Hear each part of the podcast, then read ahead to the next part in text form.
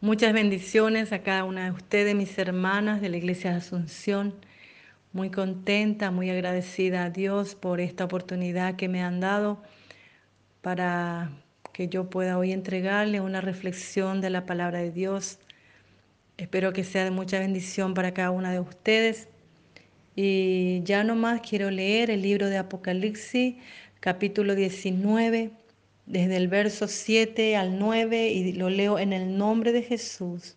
Dice así, gocémonos y alegrémonos y démosle gloria, porque han llegado las bodas del Cordero y su esposa se ha preparado, y a ella se le ha concedido que se vista de lino fino, limpio, resplandeciente, porque el lino fino es las acciones justas de los santos. Y el ángel me dijo, escribe, Bienaventurados los que son llamados a la cena de la boda del Cordero. Y me dijo, estas son palabras verdaderas de Dios. Amén.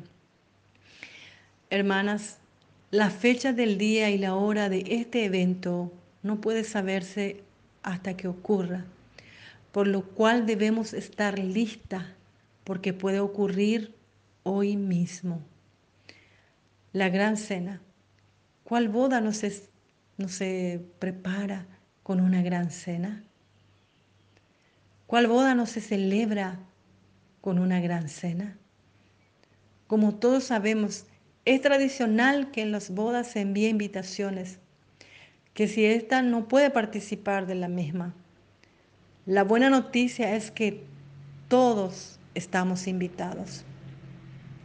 Jesús usa la parábola del rey que prepara con lo mejor de lo mejor una cena para la boda de su hijo y le dice a sus sirvientes que le lleven los, las invitaciones a los invitados.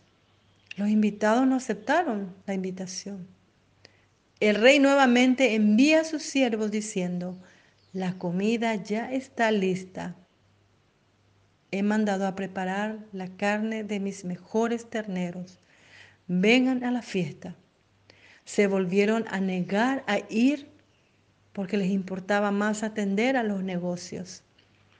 El rey entonces se enoja de tal manera que envía soldados a invitarles. Y luego le dice, vayan por las calles e inviten a todas, a todos. Esto confirma que todos están invitados.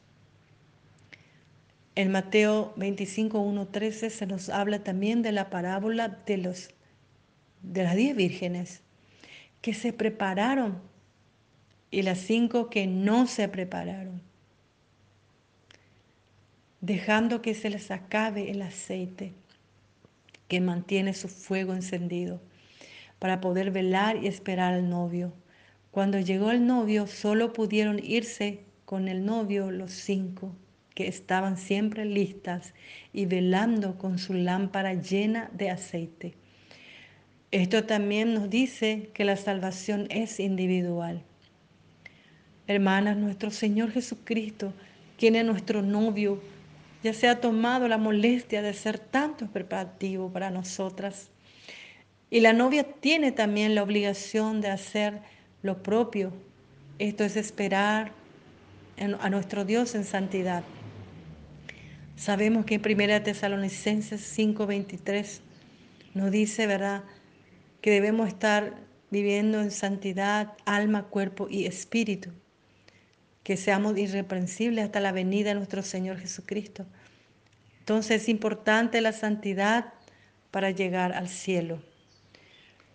Quiero leer también Efesios capítulo 5, el verso 27, dice así, a fin de presentársela a sí mismo una iglesia gloriosa que no tuviese mancha ni arruga, ni cosa semejante, sino que fuese santa y sin mancha. Entonces vemos aquí que el novio Jesús espera que su novia, la iglesia, se mantenga limpia, sin impureza y haciendo solo acciones justas. Es tiempo de limpiarnos porque no queda mucho tiempo. El novio está en camino. ¿Quiénes son entonces los que están preparados para la boda? Son los que aman a Jesús, son sus seguidores, son los que tienen el gran anhelo de estar con su Señor y Maestro, son los que se han decidido por servir a Jesús con todo su corazón, toda su alma y todo su ser. Es aquello que Jesús purifica, es aquello que están esperando al Señor en santidad. La esposa de Cristo se alista para Él cada segundo que tiene en esta tierra. Lo utiliza para prepararse para su novio. Su lino fino no le será dado durante la boda, sino que es algo que ella misma fue haciendo al andar en justicia, en santidad, mientras estuvo aquí en la tierra. Este tiempo en la tierra es tiempo de compromiso para Jesús y su esposo. Se tiene un intenso amor el uno al otro y anhela por reunirse. La esposa anhela estar cerca de Jesús. Jesús vendrá a buscar su esposa tan pronto esté lista. El tiempo es corto, pero todavía hay tiempo de gracia para la esposa para prepararse. Y todavía es posible atender al llamado, porque hoy es el día de salvación, mis hermanas. Preparémonos, preparemos nuestra vida, mis hermanas, porque Cristo viene pronto. Amén. Gracias Señor por este momento, gracias Señor por tu palabra, gracias Señor por edificar mi vida a través de la palabra, Señor. Toca mi vida, Señor, ayúdame, Señor, a vivir en santidad. Ayúdame, Señor, a amarte a ti, Señor, porque sin amor, Señor, imposible agradarte. Ayúdame, Señor, a, que todo lo que yo haga, Señor, lo haga por amor a ti, Señor. Porque tú mandas, Señor, que vivamos en santidad. Y si te amamos, Señor, vamos a querer vivir en santidad, en justicia, Señor, como manda tu palabra. Ayúdanos en esta tarde. Tu venida está cerca, Señor.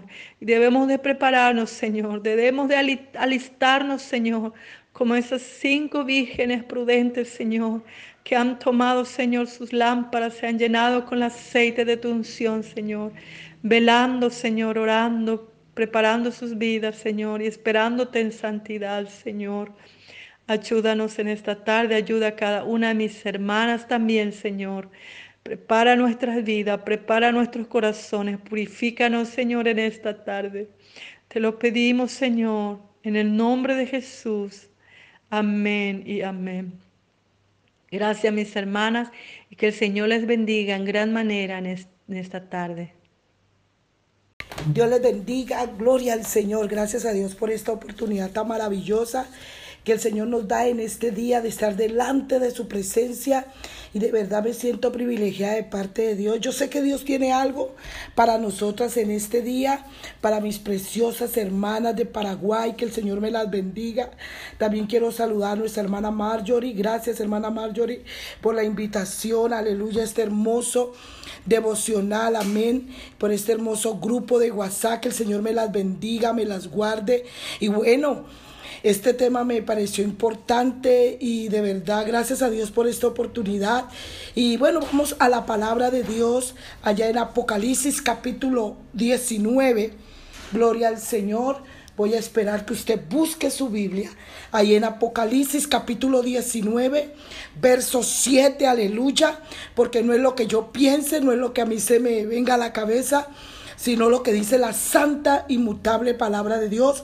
Apocalipsis 19, 7 dice, gocémonos y alegrémonos, démosle gloria porque ha llegado las bodas del Cordero y su esposa se ha preparado. Gloria al Señor. En, esta, en este día quiero enseñar por un momento preparadas para las bodas. Bueno, ¿cuántas añoraron? Casarse, cuántas estuvieron listas allí, todo el plan, aleluya. Y yo creo que era algo emocionante cuando ese hombre que amamos, que nos quiso tanto, nos propuso matrimonio. Yo creo que todas las mujeres, uy, nos sentimos como, wow, de verdad, llegó ese príncipe, llegó ese hombre de Dios a nuestra vida. Y bueno, y era algo muy hermoso, ¿no? Pero en este día quiero decirte algo, nos estamos preparando para una gran boda del Cordero. No es una boda normal, no es una boda, una boda casual. Es para estar eternamente con nuestro gran Dios y Salvador, Jesucristo. Amén. ¿Qué dice la Biblia sobre la esposa y las bodas del Cordero? Déjeme decirle algo, iglesia del Señor. En el matrimonio del Cordero, uno de los acontecimientos más grandes en la Biblia. Pero ¿quién es la esposa de Jesús? ¿Quién es la esposa del Cordero? Déjeme decirle algo, mis queridas hermanas. Las bodas del Cordero es uno de los acontecimientos, vuelvo y repito, más profetizados en la Biblia. Pero ¿quién es la esposa de Jesús? Gloria al Señor. ¿Quién será la esposa de Jesús? La esposa es la iglesia. Aleluya. Yo podía decir en este día cuántos son la esposa del Cordero. La iglesia se compone de todos los que están en camino a ser completamente libres de todo pecado, como Jesús Jesús lo es son los que han comenzado por el camino que nos llevará a la naturaleza divina. Segunda de Pedro 1.4 nos lo dice. Algunos pueden haber llegado más lejos en el camino que otros. Algunos quizás acaban de comenzar. Pero sin embargo, amada iglesia, todos los que van por este camino son miembros del cuerpo de Cristo y se están preparando para ser la esposa del Cordero, aleluya. Se están alistando, amén. Y yo lo puedo decir, la vida cristiana es hermosa. La vida cristiana, hermano, pero nos enfrentamos con ciertas situaciones que nos hacen reflexionar, que nos hacen estar sobrios, hermano, porque Jesucristo viene. Yo no sé, hay gente que piensa que no y viven de cualquier manera y piensan, no, ya hace tanto, 10, 15, 20 años, yo escucho lo mismo y como que no pasa nada. Pero déjeme decirlo, quiera o no quiera, Jesucristo va a venir por su iglesia.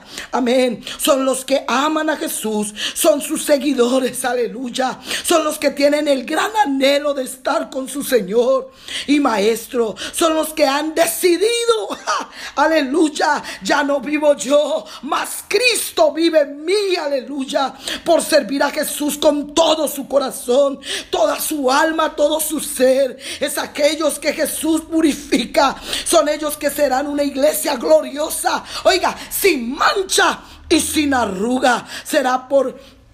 Por eso te digo en este día, será lo no, hermano, no hay que vivir de cualquier manera. Hay gente que dice, no, son muy fanáticos. Todo cambia, todo va evolucionando. Pero hay algo que yo le puedo decir en esta mañana. Oh, cielo y tierra pasará. Pero mi palabra, oh Santo Dios, no pasará. Hay gente que quiere vivir de cualquier manera porque todo va evolucionando. Pero la palabra no cambia. Y déjeme decirle algo en este día. Jesucristo es el mismo de ayer, de hoy y por los siglos. Y no permita que el enemigo le borre su pensamiento, le cambie el chin. No, Señor. Porque hermano, desde que el Señor nos lavó, el Señor nos limpió, ahora somos nuevas criaturas. Una esposa es comparada con su novio. Amén. Amén. Por eso está escrito en Primera de Pedro 1:15, sino como aquel que os llamó es santo, sé también vosotros que santos de toda nuestra manera de vivir. Oiga, por dentro y por fuera ser originales de Dios. Amén, de Dios. Estos días me me decía una niña en la iglesia, me decía, ay hermana, y otra niña me decía, ¿y por qué Nubia viste así? Usted la está colocando como el modelo suyo. Y yo dije, ¿será? No. Y un día le pregunté a mi niña y le dije, Nubia, ¿por qué te gusta vestirte así? Me dice ella, mamá, yo amo vestirme así, me gusta, porque yo no sé, me siento identificada. Amén. Hermano, qué lindo que usted ame la santidad, no porque se la imponen, no porque porque hermano, hay gente, uff, yo no sé por qué estoy hablando esto, pero hay gente que vive doble vida Uh, unas cosas son en la casa, otras cosas son en la universidad, otras cosas son cuando van de vacaciones, como que cambian a Dios por cosas. Pero mire, no, no, no, no, no. Usted debe ser por dentro y por fuera. Ahora, mire, estamos hablando de la esposa. Yo no estoy hablando con una concubina o una la, otra. No, yo estoy hablando es con la esposa. Y si usted es parte de la esposa, oiga, sé santos como yo soy santo. Amén. Qué bueno que usted ama la santidad porque usted la ama. Y cuando usted ama, a usted no le duele, no le duele, sino que es algo glorioso, algo grande. Gloria al Señor. Mire, la esposa de Cristo son aquellos que van a brillar con una claridad, pureza, santidad, al igual como el que la llamó es santo. Gloria al Señor. Aleluya. Mire, mi hermanas, a ella se le ha concedido que se vista de lino fino limpio y resplandeciente. Oh, mire, tenía una característica poderosa, porque el lino fino es, es, las acciones justas de los santos. Gloria al Señor.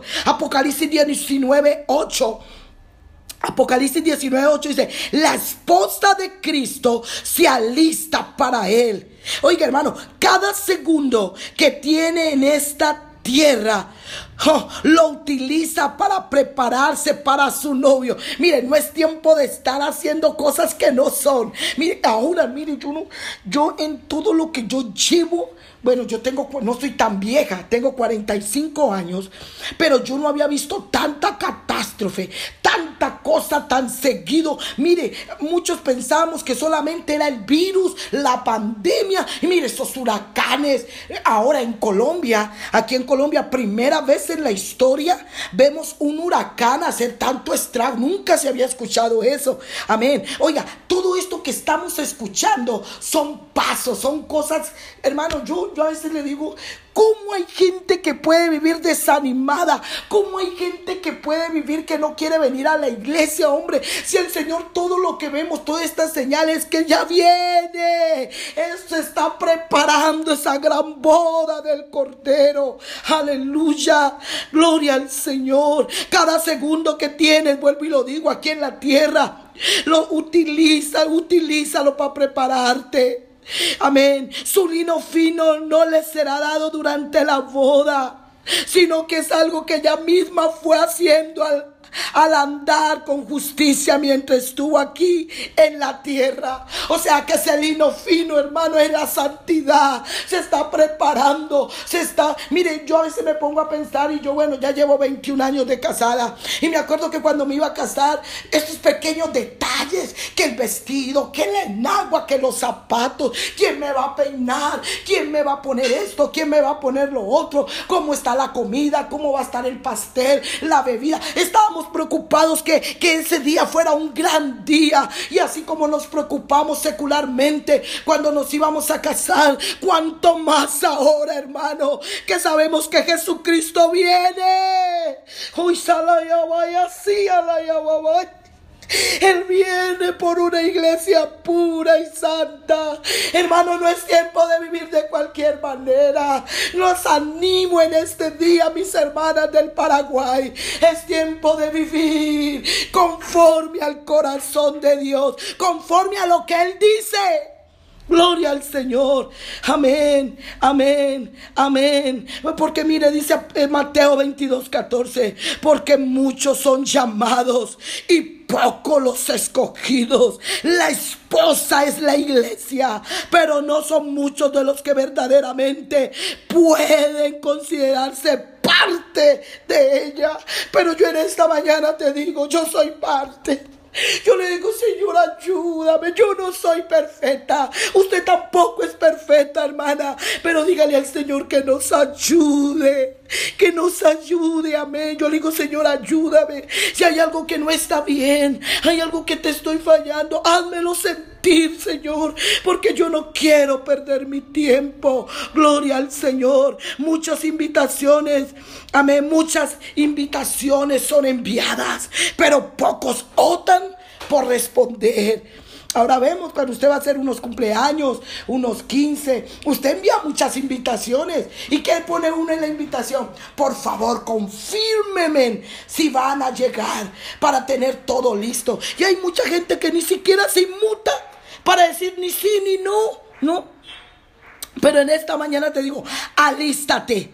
Si entendemos correctamente, oh, la esposa no es una élite con cristianos especiales de los cuales solo algunos llegan a ser parte de este grupo. No somos élite, no, no, no. La esposa será, amén, serán pocos en cantidad, pero no porque solo algunos fueron invitados, no. Esta invitación es para todo aquel que cree, sino porque pocos optan por responder. Para poder ser parte de la esposa, debemos responder a este llamado y comenzar, hermana, a seguir a Jesús por este camino que él mismo, mire, entonces hay gente que piensa, no, él mismo mire, él siendo el rey de la gloria.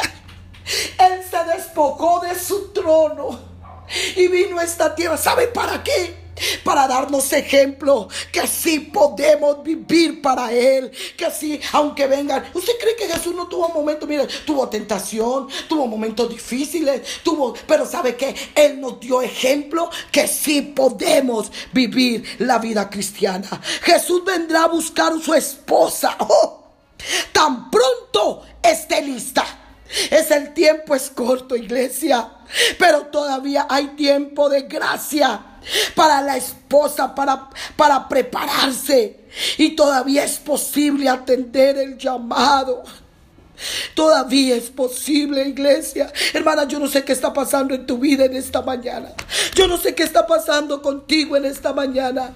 Pero una cosa sí sé. Responde al llamado para ser parte de la esposa. Es el primer paso. Es tan simple como decidirte de, decirte, de decirte en esta mañana que servir a Dios de todo corazón, el camino que que después uno seguirá. Está descrito en Colosenses 3 del 1 al 17. La esposa tiene su mente puesta en las cosas de arriba. La esposa es paciente, humilde. Amén, amén. Todo lo que hace es en el Señor Jesucristo. Todo lo hace para Él, para nuestro Señor Jesús. Lo único que quiere es, que, que quiere es agilizar para el día de su regreso. Segunda de Pedro lo dice 3:12. La esposa está tan enamorada que está dispuesta a pagar el precio que sea para terminar con todo Amén, con todo. Gloria al Señor. Amén. Y en esta hora te lo digo con todo el corazón. Si usted está enamorada de mi Jesús, si usted, si usted de verdadera ama y y, quiere al maestro, si usted de verdad está apasionada, usted deja todo lo que le impide todo pecado. Amén. Ahí vienen a brotar los frutos de la carne que son inmundicia. Usted lo sabe allá en Gálatas capítulo 5, verso 16 dice, todo lo que es, aleluya, las obras de la carne. Pero hay algo que me encanta en Gálatas capítulo 5, verso 22, más el fruto del Espíritu. Mira, si no fuera por el Espíritu de Dios, oiga, usted y yo estaríamos hoy aquí. ¿Sabe por qué? Porque cuando usted rechaza todo lo que no es, todo lo que es en contra de Dios. Usted se está preparando para ser esa esposa, una esposa poderosa. Amén. Yo no te estoy hablando de ser una esposa, bueno, porque ese es otro tema. Pero hermano, usted se está preparando para ir a las bodas del Cordero. Ella rechaza todos estos pensamientos y los lleva a la muerte. Amén. Y esta es la forma de la vida. Oh, mire, hermana, te lo digo con todo mi corazón. Hoy más que nunca. Yo no sé por qué la hermana Marjorie se inventó este tema. Pero si el Señor nos quiere recordar que usted no está en esta tierra por estar. Usted está en esta tierra porque Dios tiene un propósito de llevar a... Uf, mire, yo hay veces he estado en lugares bonitos. Sí, yo he ido a lugares bonitos. Pero mire, estos lugares no se compara para lo que el Señor nos está preparando allá en el cielo. Oiga, calle de oro. Oiga, mar de cristal por esas calles calle yo quiero caminar. Cualquier pensamiento que no sea agradable a Cristo debe ser llevado oh, a la muerte inmediatamente. El pecado no es una opción para ella. Ella quiere estar con su novio. Gloria al Señor. Así que se... Oiga, te lo digo en esta mañana. Así vuelve santa, así como Él es santo. Vuélvete santa. Estas son las acciones justas de los santos que prescribe Apocalipsis 19, 18. Y bueno, yo tengo mucho que hablar de este tema, pero el tiempo se ha ido, hermanos. Nomás le digo, Jesucristo viene por una iglesia pura y santa. Y yo no sé, hermana, vuelvo y te repito, ¿tú eres esposa o qué eres tú? Si eres esposa, es tiempo oh, que reflexionemos. Es tiempo que nos pongamos de acuerdo con Dios. Que el Señor les bendiga. Que el Señor, bueno, yo quiero orar por alguien, no sé. Yo quiero orar por alguien. Y bueno, ahí hay una segunda parte de la boda del Cordero. Después se las daré. No sé cuando vuelvan a invitarme. Pero hermana, le digo algo en esta mañana. Yo no sé qué está pasando en tu vida. No le coma cuento al enemigo. Yo quiero orar por alguien que esté de pronto desanimado. De pronto ha pensado por algún momento no volver a la iglesia. Pero te lo digo en esta mañana viene una gran boda. Oiga, yo no soy, yo no voy a ser invitada, no, no, no. Yo voy a ser la anfitriona. Yo voy a estar allí, aleluya, porque yo soy parte de la esposa. Aleluya. Voy a orar por alguien en esta mañana o en este día. Gloria al Señor. Bendito Dios y Padre celestial. Aquí estoy en esta hora, mi Dios amado, colocando delante de ti a cada una de mis hermanas que han escuchado este audio. Yo no sé qué está pasando en sus vidas. Yo no sé qué está pasando en sus corazones. Pero hoy más que nunca les animo. No es tiempo de tirar la toalla. No es tiempo de desanimarnos. Hoy más que nunca viene nuestro gran Dios y Salvador. Viene una boda. Y es la boda del Cordero. Aleluya. Usted como iglesia, porque somos iglesia. Y la iglesia es la esposa del Cordero. Te animo para que te animes. Te animo. Te digo en esta mañana, te digo estas palabras. Hoy más que nunca está más cerca la salvación de lo que pensamos. Oh, ya no viva conforme a este mundo. Vivamos conforme a los planes de Dios. En el nombre de Jesús. Cada hermana que escuche este mensaje. Oh, mi Dios amado. Aquí hay una iglesia, Señor. Ayúdanos cada día a ser mejores cristianos. Mejores cristianas, Señor. En el nombre de Jesús. No temas porque yo estoy contigo. No desmayes porque yo soy tu Dios. Siempre te ayudaré. Siempre te sostendré con la diestra de mi justicia. En el nombre de Jesús. Declaro cielos abiertos para tu vida, para tu esposo, para tu hogar, para todo lo que usted toque, mi hermana del Paraguay. En el nombre de Jesús. Mil bendiciones. Queridas hermanas, qué gusto tan grande poderlas saludar en este hermoso día, este hermoso tiempo que Dios nos concede para compartirlo juntas, para tener un tiempo de comunión, para poder escuchar un poco más del sabio consejo de nuestro Dios, para dedicar nuestras vidas, que podamos seguir adelante, fortalecidas en la fe de nuestro Señor Jesucristo. Quiero aprovechar este tiempo maravilloso para mí de gran estima, un verdadero honor para dirigirme a cada una de mis hermanas hermosas en el precioso país de Paraguay, en el cual tenemos tantas amigas y amigos, hermanos en la fe. Y para cada uno de ustedes va un saludo muy especial. La hermana Mauyuri es una persona a la que amo con todo mi corazón. Y veo en ella una mujer de tenacidad, una mujer que tiene una carga especial por la oración, por la intercesión y eso nos ha unido en un grupo de mujeres que estamos intercediendo delante del trono de nuestro Señor Jesucristo, tanto para agradecer a Dios como para pedirle sanidades y pedirle soluciones para nuestras vidas. Y esto es algo maravilloso porque nos ha hecho eh, crecer en la fe, nos ha hecho sensibles, nos ha hecho un grupo de personas que está permanentemente delante del trono del Señor. También quiero aprovechar esta valiosa oportunidad para decir que en Paraguay tenemos una pareja digna de respeto, de admiración, una pareja que, ha ganado particularmente el corazón de mi esposo y el mío. Y eh, ustedes saben que me refiero al pastor Pir y a la hermana Loreta Bir. Ellas son personas que se han constituido en un verdadero referente de cristiandad. Su testimonio va más allá de lo que podemos ver o tocar, porque el que hace la obra en ellos es el Señor Jesucristo y para ellos deseamos una restauración total en su salud y en sus vidas. Bueno, mis hermanas queridas, vamos a tener este tiempo precioso y quiero compartirles la palabra del Señor porque para eso estamos en este tiempo, para fortalecernos en el poder de su fuerza, no de la nuestra. Quiero leerles en esta ocasión un par de versículos que se hallan en el libro de Mateo, en el capítulo 13 y el verso 45 y el 46. Y dice así la palabra de nuestro Dios. También el reino de los cielos es semejante a un mercader que busca buenas perlas, que habiendo hallado una perla preciosa, fue y vendió todo lo que tenía y la compró. Estamos hablando de las bodas del Cordero.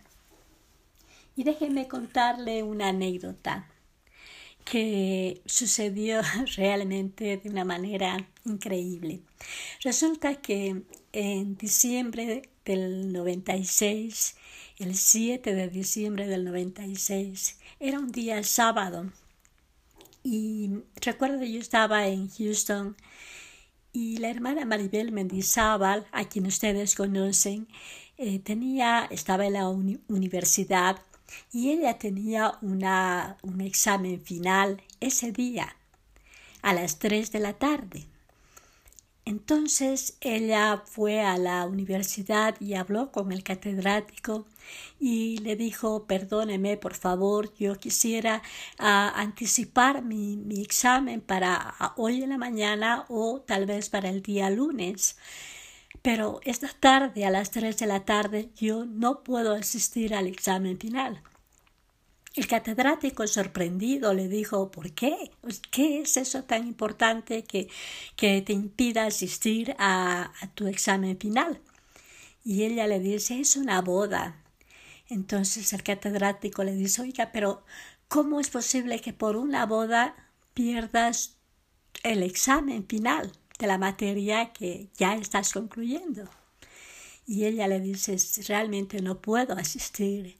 Pero es una boda, le dice él. Sí, le dice ella, sí es una boda, pero por nada en este mundo podría faltar esa boda. el catedrático estaba mucho más sorprendido y le dice, dime por qué. Y ella le dice, es que la novia soy yo.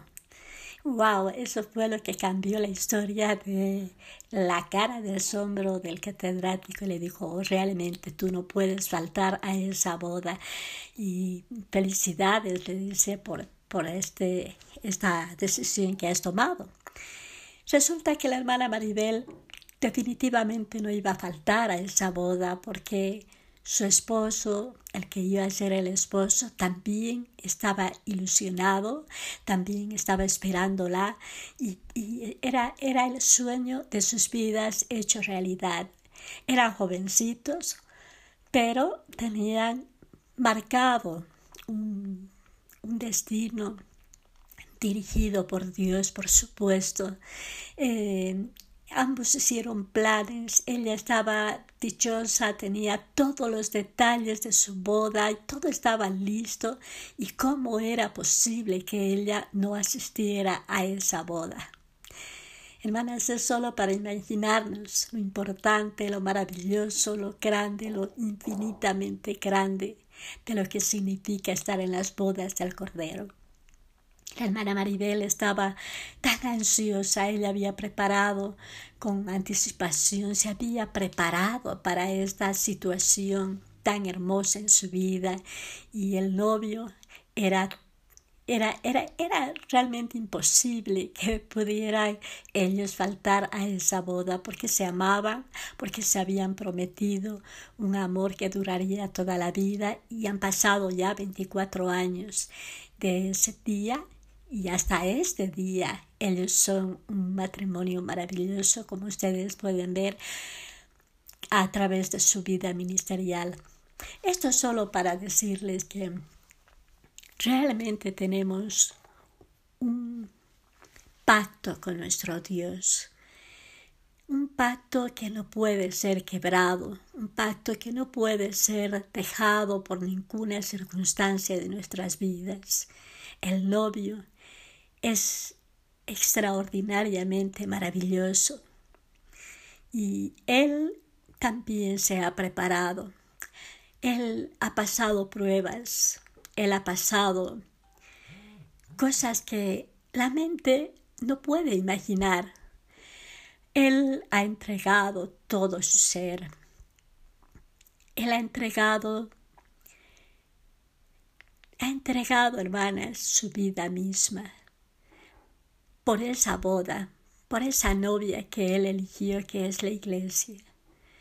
Él hizo todo lo que ni siquiera pudiéramos describir con palabras.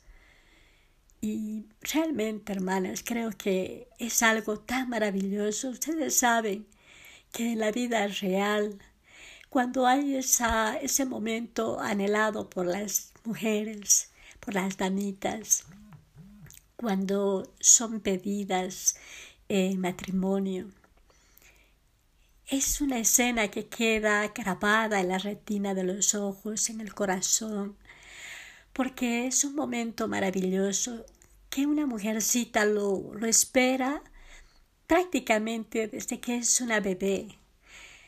La niña sueña con el día de la boda, con el noviazgo, con la casita.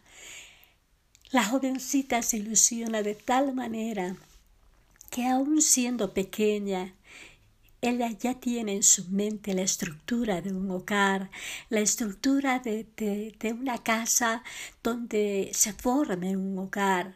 Aunque la sociedad lo ha distorsionado en estos tiempos tan peligrosos, pero ustedes saben que eso está como impreso en el corazón de una mujercita.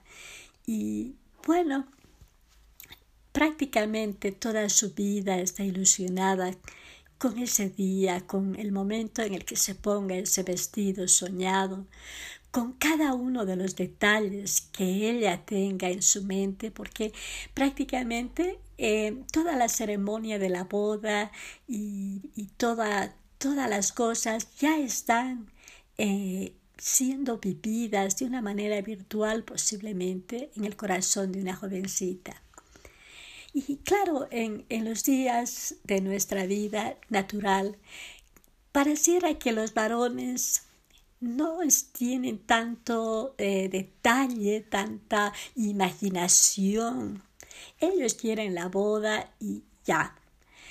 Y en el caso de nuestro Señor Jesucristo, no, no sucede así. Él ha planeado todo. Ustedes saben desde el Génesis hasta el Apocalipsis, todo lo que ha sucedido, todo lo que ha pasado, ha sido con un solo fin, llegar a las bodas del Cordero. Y en este día, mis hermanas queridas, quiero decirles que esto es algo tan importante para nosotras que por ninguna causa podemos perder la dicha eterna de ser parte de las bodas del Cordero. Pero a veces sucede algún descuido, como otra anécdota que nos pasó a mi esposo y a mí, que posiblemente lo han escuchado ya, lo, han, lo, conocen, pero déjenme decirles que eh, hemos estado eh, en Israel gracias a un milagro que Dios hizo porque nosotros habíamos eh, comprado ya nuestros pasajes, teníamos un tour maravilloso planeado con mucha anticipación y también estábamos ansiosos de que llegara el día del viaje, de que llegara el momento de estar con el grupo de los pentecostales del nombre para, para estar en, en Israel. Pero resulta que unos pocos días antes, por un descuido mío, se perdieron nuestros pasaportes, donde teníamos la visa para entrar a Estados Unidos, donde íbamos a tomar nuestro tours para ir a Israel. Se pueden imaginar el dolor, la angustia, la desesperación que teníamos, porque habíamos soñado con ese viaje. Creo, creo que toda la vida uno sueña cuando es cristiano con llegar a Israel. Para nosotros fue algo muy doloroso porque se rompía muchas, muchas ilusiones, habíamos invertido dinero. Es más, eh, a mí me, me, obsequiaron al pasaje. Imagínense, era, era algo tan maravilloso, pero yo lo había perdido, eh, había perdido momentáneamente este beneficio tan grande. Solo Dios pudo habernos concedido el milagro porque el mismo día 19 de febrero del 2013 eh, solicitamos la visa una nueva visa para entrar. Ese día 19 de febrero tendríamos que haber estado ya en el avión. Sin embargo, estábamos aquí en el consulado de la Embajada Americana pidiendo, rogando que nos concedan la visa. Y gracias a Dios por un milagro de Dios, porque la historia es larga, por un milagro de Dios, ese mismo día nos concedieron la visa. Eso fue algo increíble. Y sí pudimos entrar a Jerusalén, sí pudimos ser parte del grupo de los, de los pentecostales del nombre. Pero por un descuido mío, casi no fuimos. Y a veces pienso que por un descuido, por, un adormecimiento espiritual pudiéramos perder la entrada a las bodas del Cordero.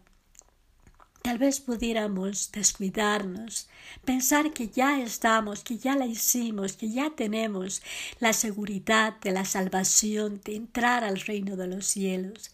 Pero puede ser que por un simple descuido digamos después, casi entramos.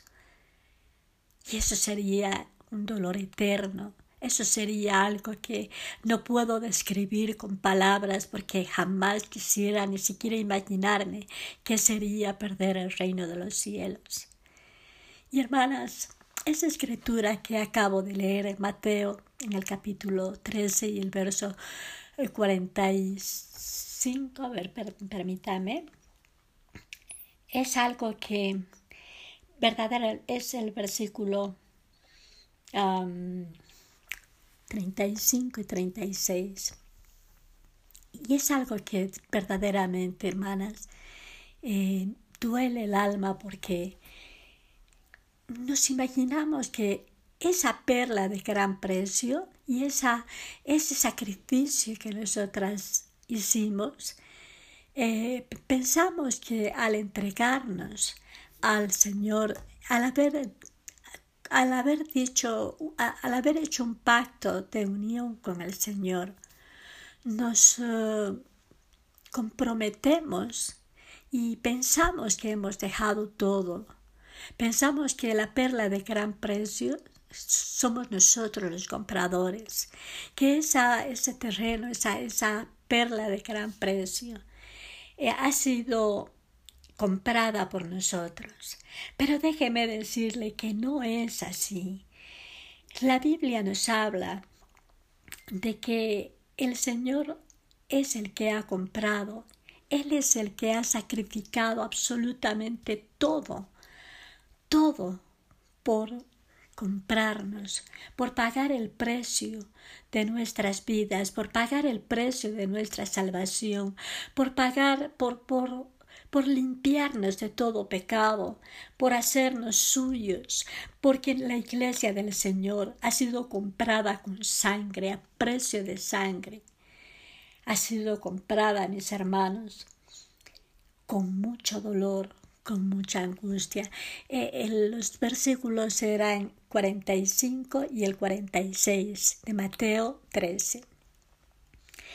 Y pensamos, hermanas, que las que los que hemos comprado somos la iglesia, pero definitivamente no es así. El Señor dejó dejó su trono para venir a esta tierra. Él se hizo hombre, se humilló a sí mismo, pagando con su propia vida, haciéndose y haciéndose obediente hasta la muerte y muerte de cruz, habiendo sido rechazado, a los suyos vino y los suyos no lo recibieron. Mas a los que le recibieron, a los que creen en su nombre, les dio potestad de ser hechos hijos de Dios. Y esa es la iglesia, pero Él pagó el precio. Él pagó un precio no con oro, ni plata, ni cosas corruptibles, sino con su sangre. La sangre del Cordero, esa sangre que limpia de todo pecado y de toda contaminación.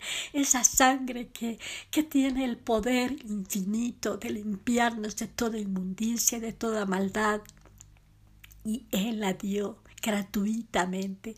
Él fue lastimado, Él fue rechazado, pero su amor fue más grande que todo aquello que sufrió la humanidad para darnos vida y vida en abundancia, para pagar Él lo que debíamos nosotros, porque la paga del pecado es muerte. Pero la dádiva de Dios es vida eterna vida eterna, mis hermanas, a través de ese precioso y ese incomparable sacrificio de amor, ese amor que a veces ni siquiera lo podemos entender y que a veces hasta lo menospreciamos porque pensamos que somos merecedores de semejante amor, de semejante sacrificio. Y a veces somos como aquella jovencita que cuando es pedida para como novia. Mm, se acercan al novio y lo abrazan y hay un beso que sella ese amor. Y la jovencita enamorada lo que, lo que hace es decir, sí, acepto. Y cuando está abrazando al novio, levanta el piecito con el zapatito más bonito, el más delicado, y levanta el piecito y, y, y está lista para la foto. Pero mis hermanas queridas, si vamos a decir sí, acepto, tiene que haber un precio que también nosotras, nosotros como iglesia, estemos dispuestos a pagar. No es un sí trivial, un sí ligero, un piecito levantado y nada más. No, mis hermanas, hay algo que hay que pagar.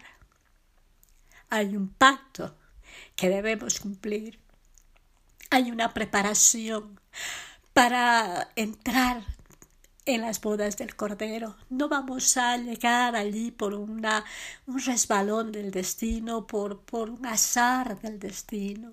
No, mis hermanas, vamos a ser probadas y muchas veces probadas por fuego, para que la escoria caiga y quede un oro puro refinado, para que nuestro vestido sea blanco, puro y resplandeciente, porque somos la novia del Creador él, es lo más maravilloso, Él es lo más grande y lo más incomparable que podamos nosotras entender. Y qué honor, qué privilegio, qué cosa más increíble ser nosotras las elegidas, ser nosotros, porque cuando hablamos de iglesia no solamente se refiere a las damas, aunque la figura alegóricamente mostrada es de una dama, pero ahí están nuestros esposos, ahí están nuestros hijos, ahí están nuestros hermanos, ahí está el pueblo de Dios, hombres mujeres, niños, ancianos, y todo aquel que ama el nombre del Señor Jesús, que cumple con el Evangelio, ese Evangelio que no es barato, ese Evangelio que no es, no es algo ligero, ese evangelio que debe ser cumplido en nuestras vidas si queremos entrar en las bodas del Cordero. Hay una advertencia, mis hermanas, que debemos de tomar en cuenta en nuestras vidas y es que nuestros nombres deben ser inscritos en el libro de la vida y que por alguna causa pudieran ser borrados. No permitamos que eso suceda. El Señor nos advierte en el libro de Romanos. Nos dice, mirad pues la bondad y la severidad Dios, la bondad para los que perseveran y la severidad para aquellos que caen. La severidad es también para nosotros si no permanecemos en esa bondad. Que podamos ser arrancadas, imagínense, después de todo lo que hemos pasado, de todas las cosas a las que hemos renunciado en esta vida. Renunciar, hermanas, al reino de los cielos por, por alguna causa que tal vez sea insignificante, tal vez sea una causa que ni siquiera valga la pena, pero es así. Es algo tan riesgoso y yo les pido, mis hermanas amadas, que podamos revisar esa lista, esa, esa lista de requisitos que, que, Dios pone para que nosotras podamos ahora prepararnos, ahora estar listas para entrar en el reino de los cielos. Y una y otra vez decimos, seguid la paz con todos y la santidad sin la cual nadie verá al Señor. Siempre estamos hablando de santidad, siempre estamos hablando de vivir en paz. Y esto me habla, mis hermanas, de que un vestido blanco, hermoso como el que Dios nos ha dado, al perdonar nuestros pecados, al lavarnos de toda inmundicia con su sangre preciosa, pudiera ser manchado. ¿Se imaginan una novia hermosa con un vestido blanco pero manchado? Deja de ser blanco deja de ser hermoso, deja de, de verse la pureza. Esa es nuestra alma, ese es nuestro corazón. Necesitamos, mis hermanas, que nuestro corazón pueda ser lleno de pureza, lleno de verdad, de transparencia. No podemos vivir una vida doble, no podemos vivir una vida a medias, medio santidad y medio mundanalidad. No podemos, hermanas, vivir en una tibieza espiritual. No podemos vivir creyendo que somos cristianos cuando tenemos un Dios que escudriña nuestra mente y nuestro corazón y que nos conoce absolutamente por dentro y por fuera. No podemos engañarle al Señor. La palabra del Señor dice, no os engañéis, Dios no puede ser burlado, pues todo lo que el hombre sembrare, eso también segará. Y muchas veces, hermanas, tenemos relaciones de amistad con personas que no nos son favorables, que nos, nos distraen, que nos adormecen, que nos ayudan a, a cometer pecados. Porque incluso una conversación, una, una relación tóxica con alguna persona puede dañarnos, puede, puede lastimarnos, puede, puede distorsionar nuestra vida en el Señor. Y ustedes saben lo que dice la Escritura. Es, es, increíble como Corintios, el capítulo 15 y el verso 33 dice que las malas conversaciones corrompen las buenas costumbres. Hemos adquirido buenas costumbres, pero pueden ser corrompidas. Y no podemos permitir eso. Miren, hermanas queridas, cuando hablamos de santidad, estamos hablando también de los varones. No solo somos nosotras, pero como mujeres, como esposas, como madres, como hermanas, nosotras debemos de vigilar de estar atentas en nuestros hogares, para que nuestros esposos, para que nuestros hijos, varones, estoy hablando de los varones, no se deslicen en esa línea invisible a veces entre la santidad y la mundanalidad, porque están apareciendo unas tendencias, entre comillas, que ya no se ve muy bien en los varones. La palabra del Señor nos manda que podamos nosotros mantenernos en pureza, en santidad, tanto el hombre como la mujer. Y una vez yo me acuerdo cuando era jovencita y recién entré a la iglesia, porque a la mujercita, a nosotras, nos distingue el cabello largo, la, vestidura de mujercitas, sin ofender a nadie, por favor. Pero hemos pasado, hemos sido, digamos, hemos entrado en ese, en ese esquema diseñado por Dios y no por capricho humano. De modo que a mí nadie me obligó a que me dejara crecer el cabello, a que usara falda, a que pudiera mi apariencia exterior estar en intimidad con mi vida interior porque santidad habla por dentro y por fuera. Pero la verdad, hermanas, es que también los varones deben tener un signo de distinción con el resto de los hombres del mundo. Yo le pregunté a la esposa de mi pastor en ese tiempo, la hermana Lea Smith, ah, yo le dije, hermana, ¿y cómo se distinguen los hombres de la iglesia con los hombres que no conocen al Señor, que no practican, no están en la iglesia. Y ella me dijo, bueno, la apariencia es similar a veces, pero lo que lo hace diferente a un hombre es su manera de hablar, es su manera de orar, son sus actitudes, eso lo hace diferente. Y me gustó su explicación porque pude ver posteriormente en mi vida, mi esposo, mi pastor, la, gente con la que eh, había esa relación de hermandad.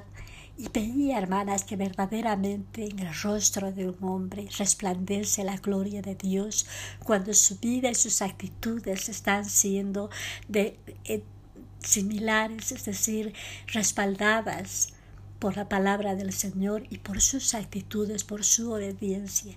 Entonces, es hermoso, mis hermanas, que podamos ser vigilantes y mirar que nuestros esposos, nuestros hijos eh, no sigan las tendencias de la moda en este tiempo, porque eso es peligroso. Mejor vámonos a conservar la senda antigua, esa senda antigua que nos mostraban hombres llenos de integridad, llenos de pureza, como lo era José, como era Daniel, como era como eran Moisés, como eran los apóstoles, sin ser perfectos, mis hermanas, porque humanamente eso es imposible. Tenemos una perfección relativa, pero la perfección absoluta la tiene nuestro Dios. De manera que necesitamos guardar esa santidad. Necesitamos estar atentas porque pronto viene el Señor. Y hay algo que en el corazón de nosotras como mujeres y como iglesia del Señor, como hombres y mujeres de Dios, necesitamos tener en cuenta. Es algo que a veces cuesta mucho. Uno es pedir perdón y el otro aspecto es perdonar y la palabra del Señor, ustedes saben lo que dice. El que no perdona no será perdonado. Hay heridas en nuestro corazón que nos hablan de alguna, mejor decir, cicatrices en el corazón, que nos recuerdan alguna situación por la que hemos atravesado en nuestra vida. Posiblemente usted que me está escuchando ha sufrido, mi hermana, ha sufrido tal vez, no sé, hay tantas formas de, sufrimiento psicológico, físico, sexual y todo tipo de heridas que puedan haber sido infringidas aún desde nuestra infancia. Pero necesitamos perdonar a quien nos ha hecho daño y necesitamos que nos perdonen a quienes nosotros hemos hecho daño. Tenemos una vida que debe ser entregada absolutamente a nuestro Dios. Y mis hermanas amadas, el tiempo pasa y hay tanto que hablar, pero estar preparada para las bodas del Cordero nos habla definitivamente de que tenemos que tomar en cuenta muchos aspectos que no pueden ser pasados por alto. El libro de Apocalipsis, el capítulo 21, el verso 1, es tan maravilloso porque dice, vi un cielo nuevo y una tierra nueva porque el primer cielo y la primera tierra pasaron, y el mar ya no sería más. Y yo, Juan, vi la santa ciudad, la nueva Jerusalén, descender del cielo de Dios, dispuesta como una esposa ataviada para su marido. Ay, mis hermanas, ¿cómo será eso tan maravilloso? La iglesia vestida de gloria para el encuentro soñado, para la eternidad para tener esa relación íntima con nuestro Dios, con nuestro Señor, con nuestro esposo, con el que nos ha elegido a nosotras. Nos ha elegido la iglesia del Señor como lo más valioso por lo cual dio su vida, por lo cual sufrió todo lo que sufrió. Para, para Él tomarnos como esposa, Él tuvo que pasar todo lo que pasó, aquello que nuestra mente y nuestro corazón no puede imaginar. Es algo demasiado grande y es algo que no podemos menospreciar porque si no estamos en las bodas del Cordero, vamos a estar en un lugar de dolor, de llanto, donde va a ser el crujir de dientes, donde va a haber oscuridad y va a haber vergüenza y va a haber un dolor eterno que jamás, jamás va a ser cesado, que jamás va a ser consolado.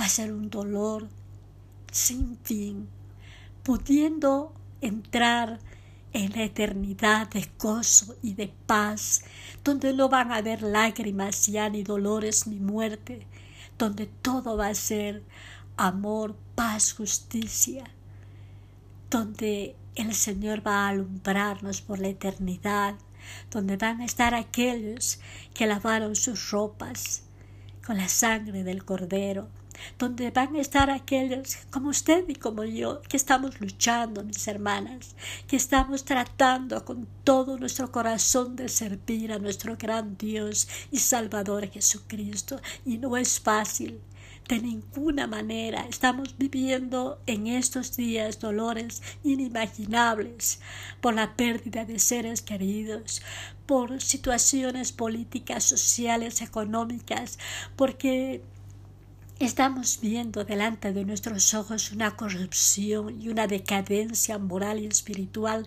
del ser humano que no llega a tocar fondo, hermanas, porque sigue descendiendo y sigue descendiendo, porque la vida para la gente contemporánea, para la gente que no ama y no conoce a Dios, no sirve de nada.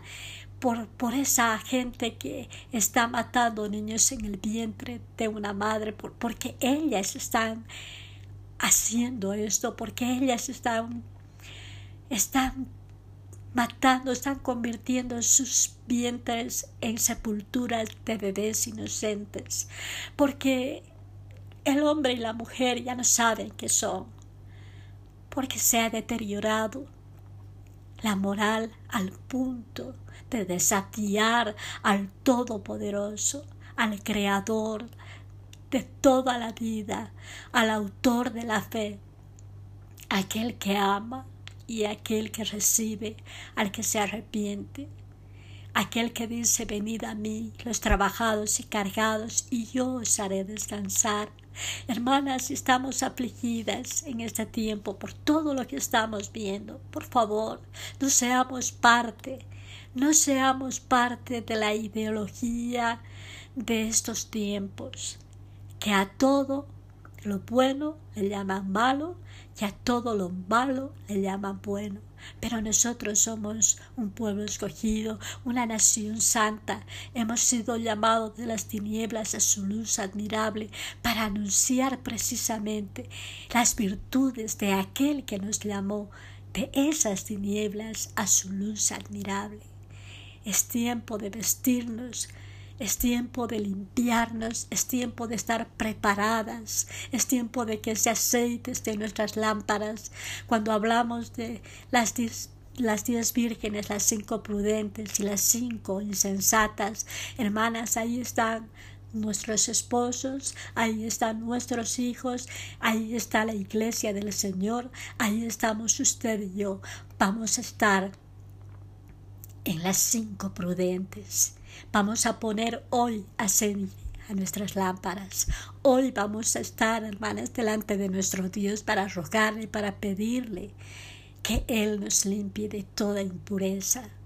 Dice la escritura que el que quiere ser inmundo sea inmundo todavía, pero el que quiere ser santo santifíquese todavía. Posiblemente la palabra santidad la está mimetizando el diablo con legalidad, con exageración, pero no, mis hermanas, santidad es santidad, porque el Señor dijo, sed santos, porque yo soy santo. Y yo me pongo, mis hermanas, delante de la presencia de mi Señor con temor y temblor. Porque no podemos descuidar una salvación tan grande. Si el justo con dificultad se salva, ¿en dónde quedará el impío y el pecador? Una manera de limpiarnos es confesando nuestros pecados. Una manera de mantenernos firmes en la fe es orando, es ayunando, es trabajando. Y quiero decirles algo. Hermanas, perdónenme, por favor, pero Dios me ha concedido este tiempo para decir algo. Yo no estoy aquí por popularidad. No, mis hermanas, Dios nos ha dado mandamientos que debemos cumplirlos a cabalidad. Hay una frase, hay una palabra que espanta a muchos. Una es santidad y la otra es diezmos.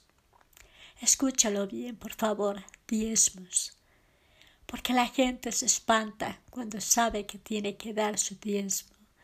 Pero ustedes, mis hermanas, sean sabias, prudentes, lean la palabra del Señor y vean cuánta bendición hay en la obediencia, cuánta bendición hay en el confiar en Dios plenamente, cuánta bendición como Dios nos abre la ventana de los cielos ah, para que sobreabunde bendición sobre nuestras vidas. Seamos obedientes, hablemos a nuestros esposos para que ellos sean obedientes al Señor. ¿Cómo podríamos nosotros robar al dueño del cielo? ¿Cómo podríamos, hermanas, cerrarnos la ventana de los cielos? Por favor, les pido, seamos obedientes en todos los aspectos que Dios nos manda. Esto no es un capricho humano, es un mandamiento de Dios. Que nadie le convenza de lo contrario, porque escrito está. Y la palabra de Dios, cielo y tierra pasará, pero su palabra no pasará.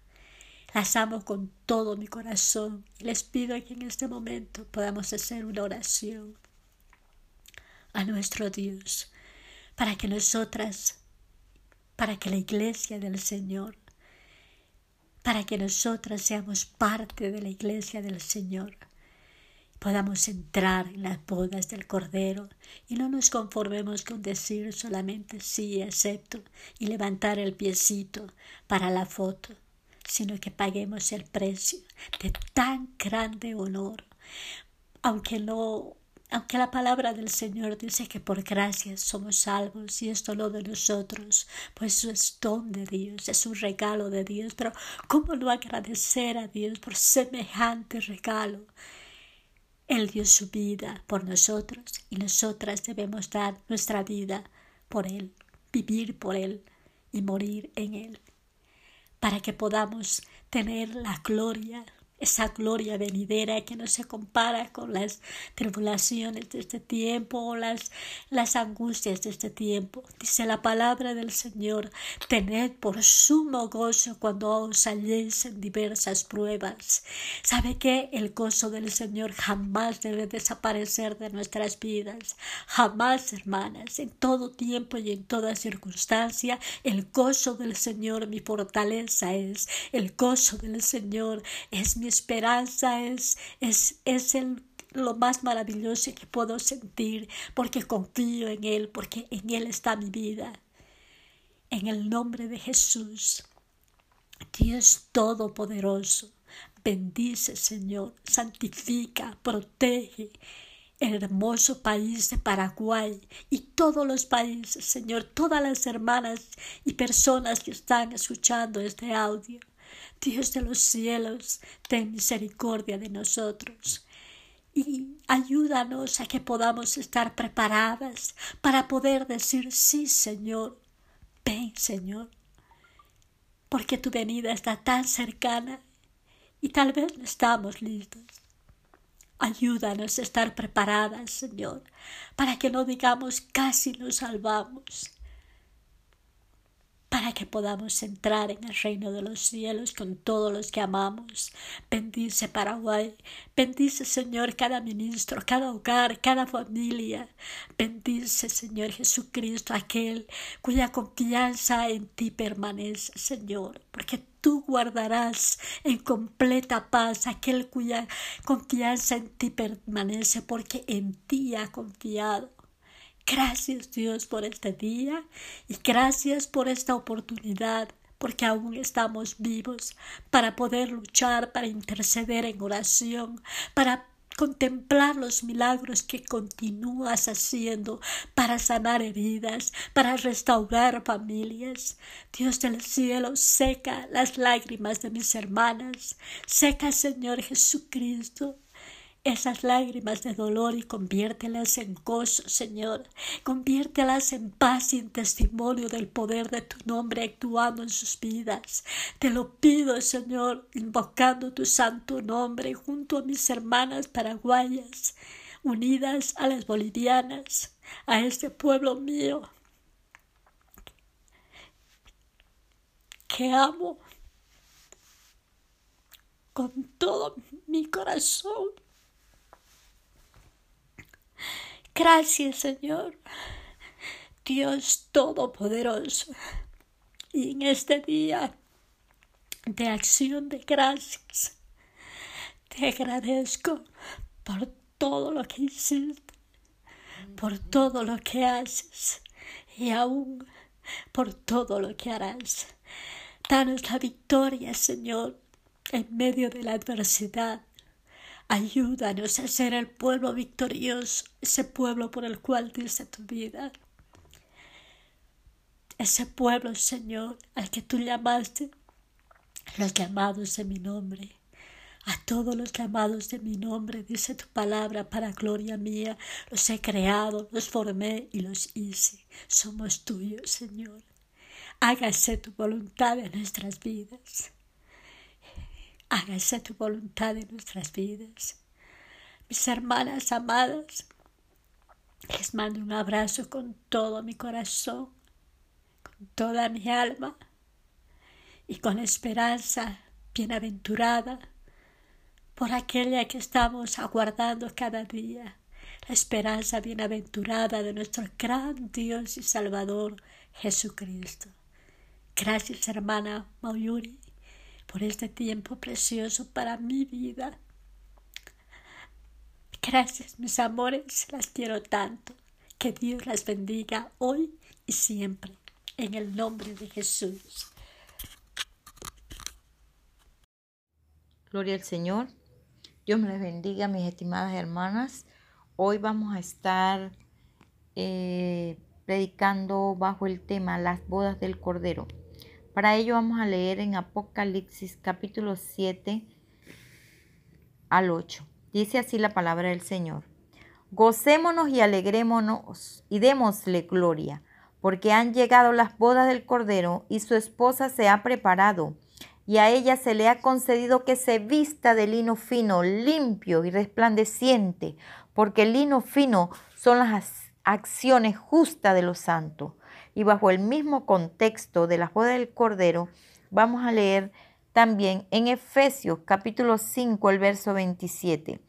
Dice así, así como Cristo amó a la iglesia y se entregó a sí mismo por ella para santificarla, habiéndola purificado en el lavamiento del agua por la palabra, a fin de presentársela a sí mismo una iglesia gloriosa que no tuviese mancha, ni arrugas, ni cosa semejante, sino que fuese santa y sin mancha. Para nosotros entender este pasaje de las bodas del Cordero, tenemos que saber que el matrimonio judío en los tiempos de Jesús, el matrimonio hebreo, se realizaba en varias fases. Una fase era la fase del desposorio, que era cuando los padres del novio iban a la casa de la novia para pedir su mano para que se casase con el hijo de ellos. Y en esta fase el novio se iba a preparar un lugar para esa novia. En cierta ocasión el Señor les dijo a su discípulo, si me fuere, vendré otra vez y os tomaré a mí mismo, para que donde yo estoy, vosotros también estéis. Aquí él estaba hablando de su segunda venida. Aquí él estaba hablando de cuando él arrebataría a su iglesia y que tomaría de sí mismo, hablando de las arras del Espíritu Santo que él había dejado con su iglesia como consolador en la ausencia de ella. En aquellos tiempos de Jesús, el novio tenía que dejar una dote, algo de gran valor, de gran precio, para que la novia estuviera segura de que él, el novio, no la dejaría plantada, de que el novio vendría por ella. El Señor nos dejó a nosotros como arra su Espíritu Santo, algo de gran precio, para, para que estemos seguras y no dudemos de que Él viene a tomar de lo de él mismo, de lo que él nos dejó, de su Santo Espíritu. Él viene por nosotros, él viene por una iglesia pura, por una iglesia sin mancha, sin contaminación, una iglesia que vive en santidad, una iglesia que ame su venida. Él entregó su vida en la cruz del Calvario. Él derramó su sangre para limpiarla, para que su iglesia fuera pura y digna de Él.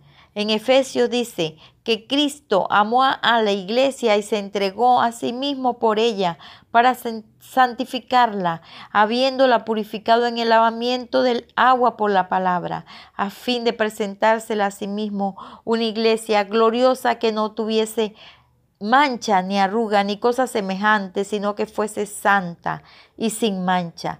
El Señor nos ha permitido ser bautizados en su nombre santo para perdón de pecados y nos ha llenado de su Santo Espíritu que son las arras de la salvación. Él nos ha llenado de su Santo Espíritu, que es el que nos guía a toda la verdad, que es el que nos da la fuerza, que nos ayuda a seguir adelante, que nos ayuda a confiar en el Señor y a no apartarnos. La iglesia tiene que estar preparada para cuando el Señor venga por su iglesia. La otra fase del matrimonio hebreo era las bodas en sí. Cuando el Señor venga por su iglesia, ahí es donde se van a celebrar las bodas del Cordero. Y la iglesia estará esperándola con su vestido blancos y resplandeciente y estaremos por siempre con el Señor. Eso será de gran gozo si nos gozamos, ¿verdad? En la presencia del Señor cuando estamos siendo llenos del Espíritu Santo, nos sentimos, ¿verdad? Como en el cielo, nos sentimos en un lugar glorioso que no queremos, ¿verdad? Que ese momento sublime termine ¿Cómo será estar para siempre con el Señor? Eso será maravilloso, eso será glorioso, hermano. Entonces les animo a estar eh, cuidando su vestidura, no, a no cometer errores, a no pecar contra Dios, a estar en ayuno, en oración cada día, meditando en la palabra del Señor y cada día poniéndola en práctica para cuando el Señor venga, ¿verdad? Podamos estar con Él en las bodas del Cordero. La otra fase del matrimonio hebreo es el momento de las cenas de las bodas del Cordero. El Señor viene por su iglesia, el Señor viene a levantar su iglesia, pero el Señor también quiere celebrar, ¿verdad? Con, con la iglesia sus bodas. Hay una gran cena preparada, ¿verdad? Para los que entren a las bodas del Cordero. Y los que entran serán los que tengan vestiduras blancas y resplandecientes. En la palabra de Dios vemos que hay tres tipos de bodas bodas literales, bodas simbólicas y bodas espirituales. En las bodas literales vemos las bodas de Caná de Galilea en Juan capítulo 2 versículo 1 al 12, donde el Señor convirtió el agua en vino. También vemos eh, boda simbólica en la fiesta, cuando se celebraban unas fiestas de unas bodas. Dice la palabra de Dios que el rey se acercó para ver a los convidados y vio allí un hombre que no estaba vestido de boda y le dijo, amigo, ¿cómo entraste aquí sin estar vestido de boda? Mas él enmudeció. Entonces el rey dijo a los que servían, atadle de pies y manos y echale a las tinieblas de afuera. Allí será el lloro y el crujir de dientes, porque muchos son los llamados, pero pocos los escogidos. El Señor está haciendo el llamado a todas las personas, a todos los seres humanos. Él los está llamando a esa gran boda. Pero el Señor va a escoger solamente aquellos que hayan lavado su ropa en la sangre del Cordero, aquellos que hayan recibido al Señor como su único y suficiente Salvador, son los que van a ser lavados con la sangre del cordero. Aquellos que van a ser llevados a las bodas del cordero son aquellos que se han bautizado en su nombre para perdón de pecados y han recibido las arras del Espíritu Santo cuando han sido bautizados con el Espíritu Santo. Entonces, tenemos que estar pendientes, tenemos que estar vigilantes, ser siervos vigilantes, estar en ayuno, estar en oración, estar eh, estudiando la palabra de Dios y poniéndola en práctica para que nuestras vestiduras estén sin mancha y sin arruga. Dios me les bendiga, mis estimadas hermanas.